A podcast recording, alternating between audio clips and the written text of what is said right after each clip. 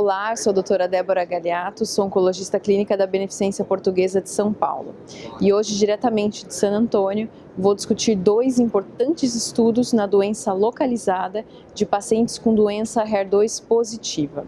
São dois estudos que englobam espectros totalmente distintos de doença de riscos diferentes. O primeiro vai avaliar pacientes com baixo risco, então pacientes com doença de tamanho de até 2 centímetros, axila negativa, em que o nosso padrão hoje em dia de tratamento é o esquema chamado APT, que consiste em paclitaxel semanal, 12 semanas de quimioterapia citotóxica e trastuzumab por um ano, até se completar um ano.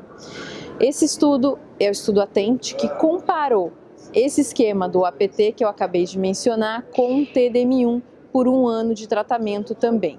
Um estudo de fase 2, um estudo que buscava avaliar se o anticorpo conjugado à droga, ou seja, o TDM1, seria menos tóxico do que quimioterapia combinado com trastuzumab.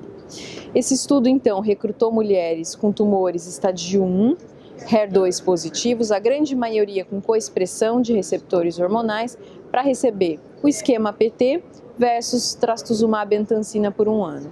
Esse estudo mostrou que sim, o anticorpo conjugado à droga foi associado a menos toxicidade em relação à quimiocitotóxica mais trastuzumab. No entanto, essa redução de toxicidade não atingiu a redução relativa esperada, que seria de 40%. Então, foi sim menos tóxico, porém não tão menos tóxico quanto os investigadores eles inicialmente imaginavam.